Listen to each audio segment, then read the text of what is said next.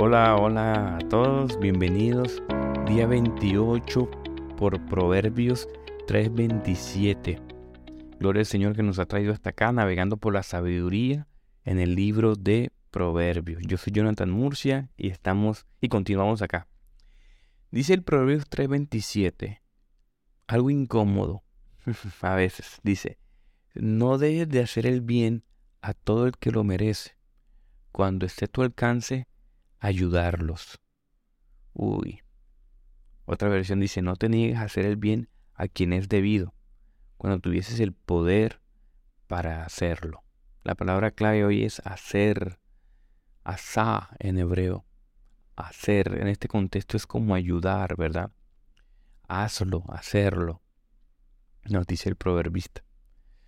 Y hoy meditaba en este verso ¿cuántos prejuicios me han limitado a mí para servir al que lo merece?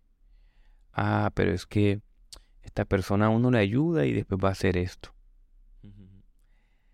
Con nuestros amigos y familiares.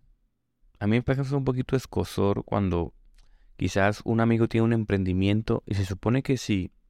Imagínate tú hacer todo el esfuerzo por montar un emprendimiento, algo para prosperar, algo que va a bendecir tu familia, tu economía, que tú estás metiendo un gran esfuerzo, pues tú esperas el apoyo de, tus amigos, ¿verdad? De los más cercanos, ¿cierto?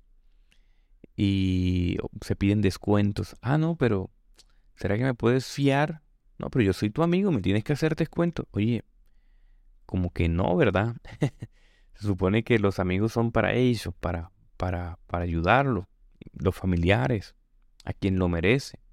Otro verso leíamos en otro verso anteriormente que decía, eh, en Gratas, Gratas nos dice, oigan, hagan el bien y también sobre todo a los amigos, a los hermanos de la fe, ¿verdad? A tus hermanos y a los hermanos de la fe, a tu familia, que es quien lo merece. El proverbio nos dice, haces bien el que lo merece, el que ha estado contigo.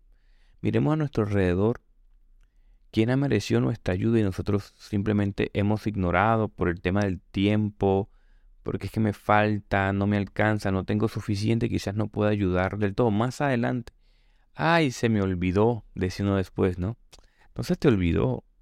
Es que no en, tu corazón no quisiste entregar esa cosa que te, que te, que te amarra, ¿no? Al no poder servir. O, u otra forma de no poder servir es que no, quizás no ayudamos algunas veces porque ¿qué beneficio me va a traer? Me va a traer es pérdida. No, es que, ay, estoy un poco mal, no estoy tan bien como quisiera y ayudar. ¿Qué beneficio me va a traer? O la típica, ah, oye, ¿me puede hacer este favor? Ay, ¿y yo cómo voy ahí? ¿Cuánto ganaría yo? Eh, es una limitante para el servicio del Señor, ¿verdad? O, por ejemplo, un amigo necesita ayuno, ah, pero es que este tipo es de esa línea pentecostal, de esa línea bautista, ah, es que ese man es muy reformado, es muy rígido, sí, la obra es para Dios y, y va a ser un servicio para el Señor, pero es que esa línea teológica, esa forma de ver el texto como que no va conmigo. Ah. Oye, pero, pero es para la obra del Señor. ¿Quién más merece gloria y servicio que el Señor? ¿Cómo está nuestro sesgo interdenominacional? Porque en el cielo no es que van a entrar los calvinistas, los arminianos, los pentecostales, los bautistas, no, no, van a entrar son cristianos. Entonces todo lo que es para la, obra del Señor pues debería tener como prioridad en el servicio. ¿Quién más merece? Ahí el proverbio dice, no debe hacer bien al que lo merece. Y cuando esté a tu alcance, ayúdalos, ¿verdad? Yo he sido confrontado porque yo tengo un amigo que es muy moral. Y a veces él me dice, oye, bro, pero y me, hace, y, me ha ayudado su amistad porque me ha visto, lo he visto hacer cosas que no hace cualquier cristiano. Y me pone a pensar en la estructura. Hay un ejemplo en Mero Cristianismo donde C.S. Lewis habla de la estructura de un pensador alemán y pone este ejemplo. Dice, pensemos en un, un, alemán de la Segunda Guerra Mundial, una persona estructurada, entrenada para matar, entrenada para ser sobrio, rígido, haciendo una buena acción este hombre ha quebrantado toda su estructura por el bien. Así tú hagas un bien mayor, él ha hecho más porque ha quebrado toda su estructura. No sé si me hice entender, una persona tan rígida, cuando hace un favor, así sea menor, como tener nostalgia, ayudar a algo sencillo, ha hecho más que quizás nosotros con un favor mayor, porque el tipo ha quebrado su estructura. Y me ponía a meditar en eso. ¿Cómo está nuestra estructura, nuestro entorno? Nuestras pautas de crianza que nos limitan. Como nos han criado. No, a mí me crearon así, yo soy así. Yo no ayudo a esa gente porque... Ah, esos tipos de los, de los semáforos, todos se lo fuman, todos se lo beben. Ah, bueno, eh, si de pronto tú sospechas que de pronto van a usar el dinero y lo van a malgastar, sería bueno llevar algunas galletitas, ¿no? en el carro. Si tienes una ruta, ¿cierto? O una botellita con agua. O un pequeño, un pequeño regalito con un folletico, una promesa del Señor, una parábola. Estaría bueno pensar en eso, ¿no? Y hablo por mí también. Ah, y esas señoras que se paran en los semáforos. Ah, pero a veces necesitan ayuda, ¿verdad? Del, todo. Y, puede, puede que uno sospeche que quizás hay algo malo ahí de fondo, ¿verdad? Pero, pero si está en tus manos ayudar, deberíamos tenerlo más en cuenta. Eso refleja el amor del Señor. ¿Cómo lo veía Jesús? Pensemos en esto. ¿Cómo lo veía Jesús?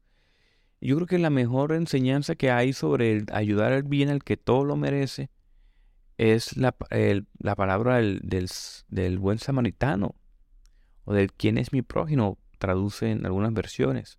Eso está en Lucas 25, del 25 al 37.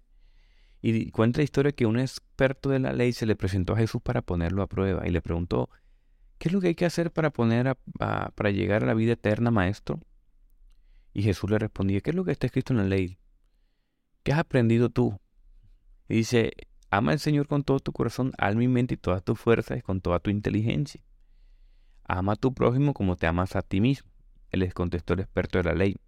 Y Jesús le dijo, buena respuesta. Hazlo y tendrás vida. Le dijo, ah, tú lo sabes.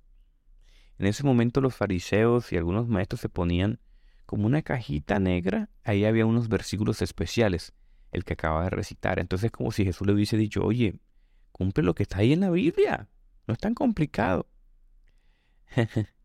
Entonces él como, como para ponerlo nuevamente a prueba le pregunta, ¿y, y ¿Y quién es mi prójimo? Porque algunos comentaristas dicen que en esa época los maestros de la ley eran tan legalistas con la ley que personas que no fuesen judías no eran el prójimo. O sea, el prójimo para, esa, para esas personas eran solamente los judíos. Los samaritanos no, la gente común no. Menos, solamente los judíos. Y Jesús le dijo como para ilustrarle, le dijo, bueno, el camino ese que va de Jerusalén a Jericó historiográficamente se ha concebido ese camino como peligroso porque era como una subida, una pendiente. Incluso hasta el siglo XIX eh, hay registros de que ese camino era peligroso. Y dice que esa persona iba bajando de Jerusalén a Jericó y le salieron unos bandidos y le dieron unos palazos. Le quitaron lo que le llevaban, lo dejaron medio muerto. Entonces iba bajando un sacerdote por aquel camino y, le, y no le hizo caso, lo dejó. Luego el, el mismo lo mismo con un levita que se acercó a ellos, un adorador del Señor, un ministro del Señor, pasó de largo. Por último, un samaritano que iba de viaje. ¿Quién eran los samaritanos? Los samaritanos eran sincretistas. Eran lo que nosotros llamamos un hereje. Porque eran eh, exiliados judíos que fueron a Babilonia, estaban en Babilonia cuando nuevamente regresaron, regresaron con ciertas creencias. Solamente creían en el Pentateuco y el resto como que algunas partes aquí tenían unas cosas de creencias eh, siriacas y paganas, entonces una especie de sincretistas, mm, como que no cumplían muy bien la ley, como que no eran muy cristianoides, diríamos hoy. Y él, y él lo que hizo fue, le curó las heridas con aceite, le dio vino, lo montó en su cabalgadura, lo llevó a un mesón, que era como una especie de hostal, lo siguió cuidando y al día siguiente, como tenía un viaje, sacó el dinero de dos días de trabajo y se lo dio al, al del hostal para que lo cuidara. Y, que cuando, él, y él dijo, y volveré, así que por favor cuídamelo. Y lo trató con misericordia. Y le contestó el experto de la ley a Jesús. Perdón, Jesús a los más experto de la ley le dijo, obra de la misma manera. Sencillo. Ese es tu prójimo. Jesús amplió el espectro, exhortó, porque nosotros tenemos la costumbre caída de ponerle más ley lo que dice la ley. La escritura dice, ella hace el bien, hace el bien nosotros, pero el bien a quién? Qué interesante, ¿verdad? Tres elementos de, que analizar aquí de esta parábola. Debemos ayudar al necesitado aunque se haya metido en líos. ¿Verdad? Cualquiera, segunda, cualquier persona de cualquier nación necesitada es nuestro prójimo, de cualquier entorno, de cualquier denominación, un familiar, una persona que no conozco. ¿Cierto? Si, si merece la ayuda, necesita ayuda, deberíamos ponerla en práctica. Y la ayuda debe ser práctica, no limitarse a sentirlo mucho, como que, ay, voy a orar, voy a ayunar, voy a preguntar. Hay cosas que son como muy prácticas, que uno de, oye, esta persona necesita, vamos a, vamos a darle, vamos a ayudarle. Hay que tener la compasión que tuvo el Señor con nosotros. Mm. Qué interesante para reflexionar, revisemos nuestro corazón. Hay una frase de Juan Calvino que me gusta mucho que él dice, no debemos mirar lo que los hombres merecen, sino que debemos mirar la imagen de Dios. Uy, qué interesante. Si alguien se pregunta aún, ¿por qué ayudar al otro? Y podemos simplemente ayudar al otro porque lo merece. Bueno, si uno ve uniformemente la palabra de Dios, vemos que nosotros no merecíamos y el Señor nos, ayudó. Entonces, antes de mirar al otro por si lo merece o no lo merece, porque el verso aquí está diciendo, y si lo merecen, pues más. Es lo que está comentando el, texto acá. Si uno hace una buena exégesis, uno dice, oye, el que lo merece más, pero nosotros tenemos que ayudar es porque el otro es la imagen de Dios. ¿Saben por qué nosotros los cristianos somos pro vida? Independientemente de la persona, la etnia, somos pro vida porque es la imagen de Dios. Hasta el, hasta el hombre más malo del mundo refleja la imagen y semejanza del Señor. Por eso nosotros estamos llamados a tener compasión. Porque cuando nosotros no, no, ayudamos al otro, estamos ignorando la imagen del Señor. Así sea el humano más vil, el humano menos menospreciado. Yo he visto en redes sociales, y con esto culmino, hay gente que cuando hay una violencia contra un animal o algo, debieron matar a ese hombre en vez de matar al animal. O sea, la imagen del animal está por encima de la imagen de Dios. Recuerden que el animal es animal. Así sea el ser más malvado del universo, el hombre más malvado del mundo, sigue teniendo la imagen de Dios por sobre cualquier cosa. Y a ese es que tenemos que tenerle misericordia. Es una premisa lógica básica. Pero las emociones nos dejan razonar. Y menos nos dejan razonar con los principios bíblicos. Nos falta más exponernos al texto. A lo que dice el texto, lo que dice la Biblia. La cultura no nos puede permear el pensamiento. Hay gente, y esto va a sonar fuerte, hay gente que prefiere tener animales que hijos. Así mucha gente se deja permear. Muchos hablan de una agenda mundial, agenda 2030. Y yo creo que hay unas personas que exageran, pero yo creo que sí hay personas que, que el espíritu del enemigo se mueve ahí. La gente prefiere tener animales que hijos. y la Biblia ya presupone, el, autor bíblico presupone que tú estás llamado a cumplir lo del mandato cultural en Génesis 1 multiplicarse, tener una familia, es lo más saludable. Pero estamos permeados por los videojuegos, por la cultura, por la serie Netflix.